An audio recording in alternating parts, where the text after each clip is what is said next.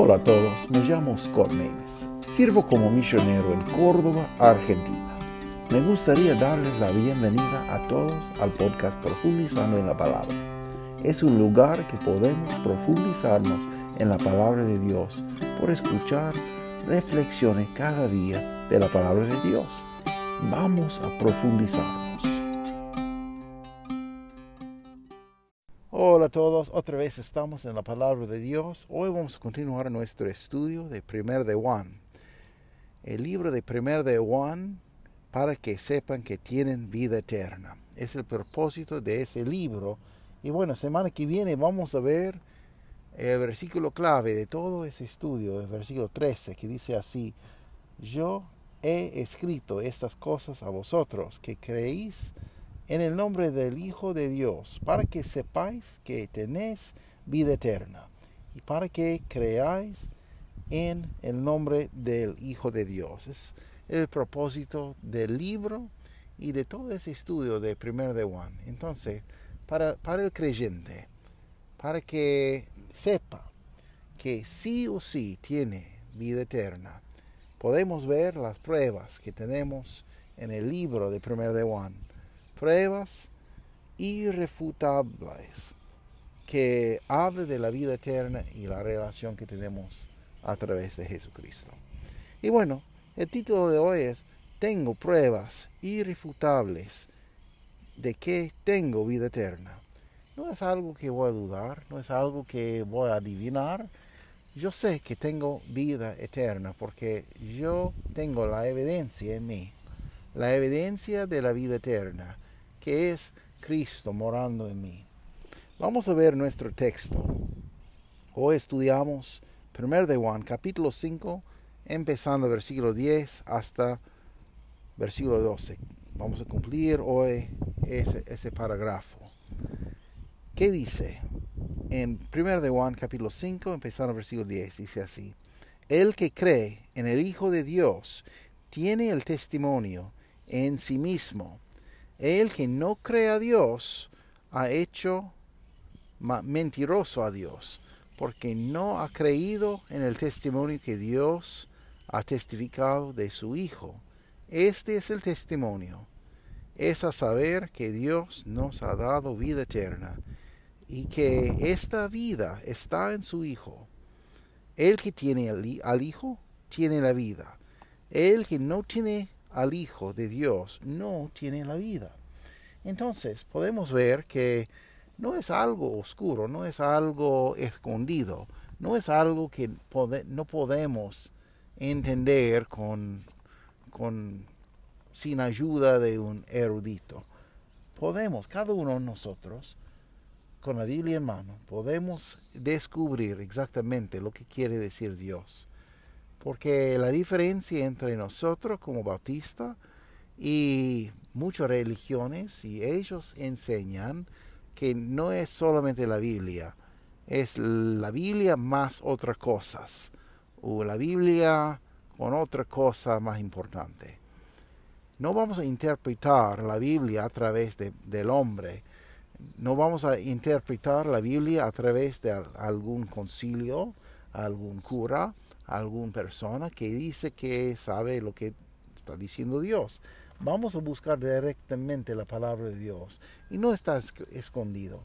Mire cómo dice, tan clarísimo dice, el que cree en el Hijo de Dios tiene el testimonio en sí mismo. Esa palabra testimonio, eh, bueno, tenemos la palabra un mártir, como alguien que da su vida para testificar de quién es Dios. Entonces, dice que tenemos este testimonio en nosotros, esta evidencia. Y hay muchos versículos podemos ver. Por favor, que, hacemos una búsqueda en la Biblia, todo lugar que habla de las pruebas el testimonio o dar testimonio. Realmente hay muchos versículos, hay tantos versículos. Y ah, es un estudio muy interesante porque podemos ver qué quiere decir dar testimonio. Y sabe que Dios da testimonio a nosotros.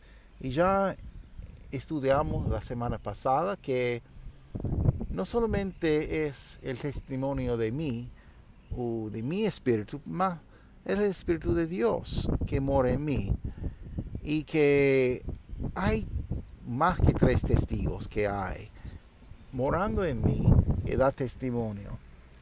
Pero el creyente sí o sí va a tener ese testimonio.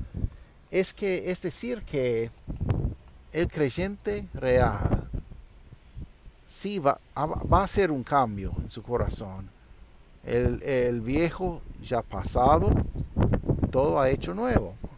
Entonces, para el creyente, tenemos esa evidencia en nosotros. Pero dice, el que no crea a Dios, el que no crea a Dios, ha hecho mentiroso a Dios, porque no ha creído en el testimonio que Dios ha testificado de su Hijo. Bueno, quiero clarificar algo que es interesante. primeramente, ese, ese donde dice el que no crea a Dios. Es, en el griego es un participio. Entonces, la idea, y muchas veces tiene esa idea en ese libro, como el que no está creyendo, como que no, no tiene una vida de fe. Entonces, no hay evidencia de fe, no hay evidencia de nada de Dios morando en él. Si alguien dice que sí tiene Dios, pero nunca encontramos fruto, bueno, podemos entender que, ah, bueno, puede ser que esa persona nunca empezó una relación con Dios, solo habla. Hay muchas personas que hablan, pero ah, como dice el libro de Santiago, que, bueno, no, no tenemos salvación por obra, pero las obras son una evidencia que hay algo pasando en nosotros es, decir, que un creyente sí o sí va a hacer algo. Y no llegamos al cielo por las obras, solo es por fe, por gracia. Pero si hay un cambio real, sí vamos a tener fruto también. Pero él que nunca tiene fruto así, dice, ha hecho mentiroso a Dios. Dice, porque no ha creído en el testimonio Dios ha testificado a su Hijo. Bueno, ese verbo ahí, acá que dice no ha creído, y también ese verbo que Dios ha testificado. Bueno, ambos sin tener una lección gramática griega, pero son los verbos perfectos. Eso quiere decir que esa acción pasó en el pasado, pero los resultados quedan hasta el día de hoy. Entonces, es decir, así, más o menos, dice, porque no ha creído en el pasado y todavía no crea en el testimonio que Dios ha testificado en el pasado y todavía está testificando. Entonces esa persona tiene un corazón duro, no porque Dios endureció, pero porque esa persona mismo ha decidido en el pasado y todavía cada día decide, no quiero a Cristo, no quiero seguir a Dios. Es una decisión que repite cada momento en su vida porque él quiere ser el capitán de su, de su fe, de su vida, de, de sus decisiones, de sus acciones. Entonces, esa persona todavía no tiene Dios porque Cristo no es nada para él. Pero ¿qué dice? Ha hecho mentiroso a Dios porque no ha creído en el testimonio que Dios ha testificado de su Hijo. Y podemos ver de la gramática que todavía no quiere, no quiere creer. Vamos al próximo versículo. Dice, versículo 11, y este es el testimonio, es a saber que Dios no perdón, que Dios nos ha dado vida eterna. Que Dios nos ha dado vida eterna. Y que esta vida está en su Hijo. Bueno, es clarísimo. No dice que es, no dice que esta vida está en el bautismo. No dice que esta vida eterna está en una iglesia. No dice que esta vida eterna se encuentra en María, no dice que esa vida eterna queda en los sacramentos, no dice que la vida eterna eh, queda o mora en solo testificar como algunas religiones. Ese, esa vida está ¿dónde? En su Hijo. En su Hijo. Y dice, el que tiene al Hijo, tiene la vida. El que no tiene al Hijo de Dios, no tiene la vida. Entonces, es algo muy simple.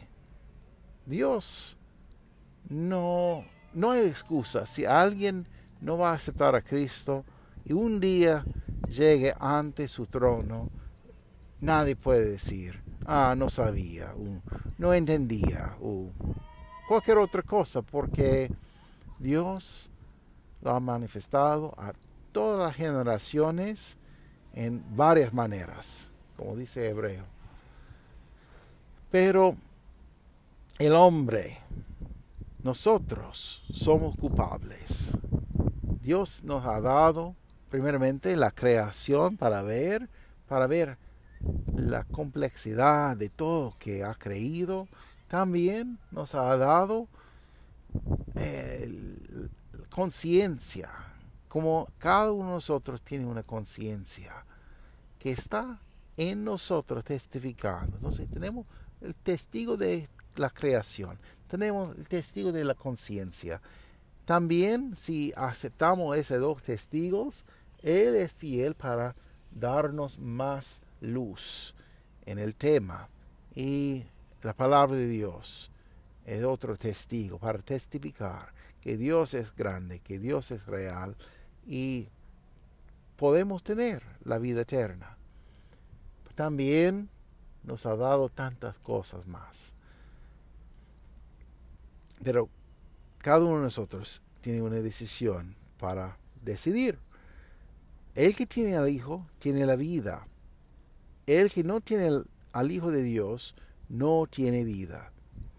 Es exactamente como Juan nos ha dicho en el Evangelio de Juan. Capítulo 1, versículo 2 dice, Mas a todos los que le recibieron, hablando de Cristo, dioles poder para, perdón, de ser hechos hijos de Dios. Esto es, a los que crean en su nombre. Y capítulo 3, versículo 36 dice, el que cree en el Hijo tiene vida eterna, mas el que no, perdón, perdón, perdón, no puedo leer, mas el que al Hijo es incrédulo, no verá la vida, sino que la ira de Dios queda sobre él. ¿Sabe que ya tenemos la ira de Dios sobre él? No, no, no, no hemos realizado todavía, muchos de nosotros, porque hay el día de juicio que viene y estamos aguardando la ira de Dios con cada acto de incredulidad que tenemos. Para los creyentes ya tenemos el Hijo, ya conocemos el juez y ya tenemos algo para cubrir nuestra iniquidad. Es la sangre de Cristo. Bueno, Juan capítulo 5, versículo 24, bien claro, dice así, de cierto, de cierto os digo, que el que oye mi palabra y cree al que me envió, tiene vida eterna no vendrá en condenación, mas pasó de muerte a vida. Es muy simple. Básicamente dice así. Cualquier persona que ha escuchado su palabra y resulte en la fe, esa persona cree al que me envió, en Dios. Dice, tiene vida eterna. Al momento de fe, al momento de ver mi, mi condición pecaminosa. Al momento de confiar en Cristo para ser mi Salvador. Al momento de decir, sí, soy pecador, necesito tu perdón. En ese momento, y justo en ese momento, dice, tiene vida eterna. ¿Qué es tener? Tener es exactamente lo que dice. Es tener. Al momento de fe, tenemos. Es algo que es de nosotros. Y dice, no vendrá en condenación. No podemos volver al estado de ser perdido de nuevo. Es imposible.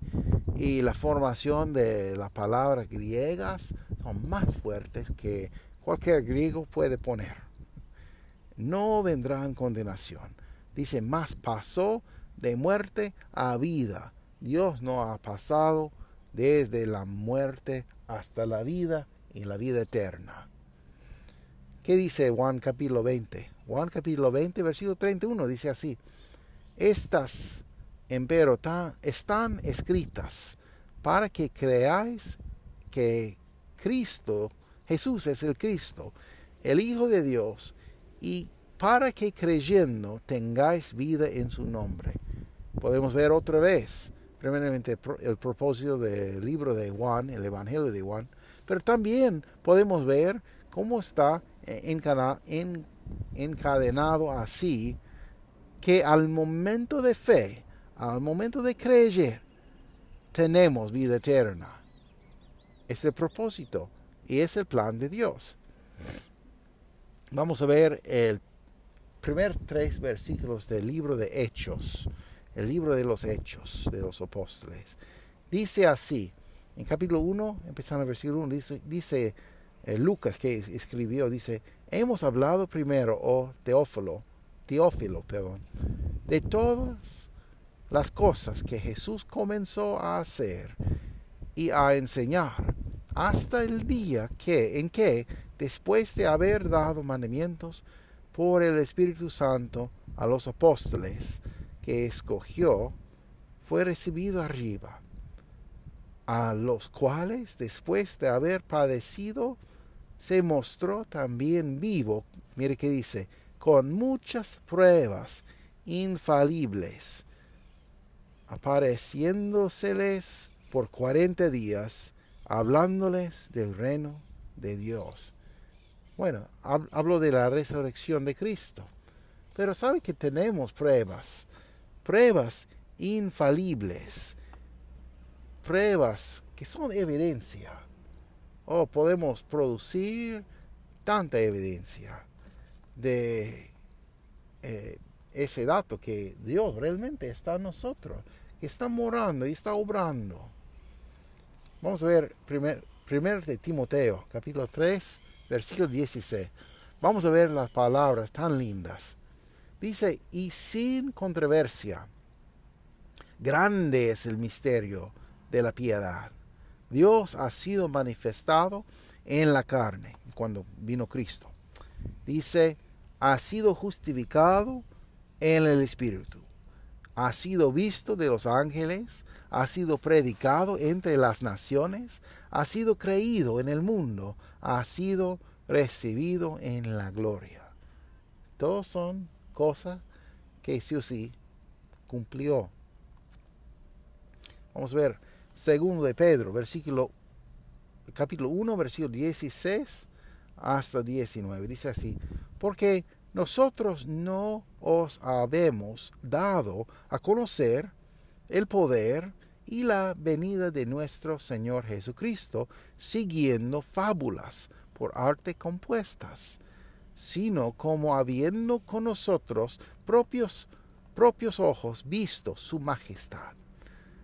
Porque él había recibido de Dios Padre, honra y gloria, cuando una tal voz fue a él enviada de la magnífica gloria. Este es el amado Hijo mío, en el cual yo me he agradado.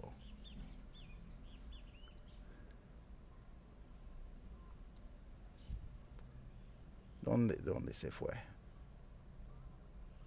Perdón, alguien intentó llamarme al momento de leer eso y toda la pantalla se fue. Bueno, uh, empezamos versículo 18. Y nosotros oímos esta voz enviada del cielo cuando estábamos juntamente con él en el Monte Santo, tenemos también la palabra profética más firme, a la cual hace bien de estar atentos como una candela que alumbra en un lugar oscuro, hasta que el día esclarezca y el lucero de la mañana salga en vuestros corazones. Bueno, tenemos una relación viva, tenemos una relación eterna, tenemos una relación que realmente viene de confianza, confianza en Él, confianza en la palabra, confianza, confianza en la persona de Dios. ¿Quién es Dios?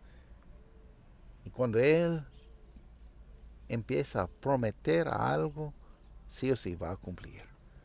Bueno, ¿tiene usted el Hijo de Dios, al Hijo de Dios? ¿Tiene usted una relación con Él? Puede por fe pedirlo ahora mismo, decir en su corazón, en su propia palabra, con toda sinceridad, Señor, yo entiendo que soy pecador, que no puedo salvar a mí mismo. Entiendo que Cristo murió en la cruz para tomar mi lugar, para pagar en mi lugar, para, para que hay un intercambio en que recibo yo la justicia de Dios sobre mi vida pecaminosa. Y en lugar, Cristo recibió en sí mismo, en la cruz, toda mi maldad. Pido ahora que me salva, que me, que me dé la vida eterna. Quiero ser un creyente, quiero ser un, un una persona que conoce a ti. Muchas gracias, Señor, por la salvación que es gratis. Sálvame ahora. Bueno, cualquier palabra que usted tiene, por favor, que ora a Dios, pidiendo y con su corazón se arrepintiendo y pedir de todo su corazón tener una vida nueva en Cristo. Y sí o sí, va a salvar.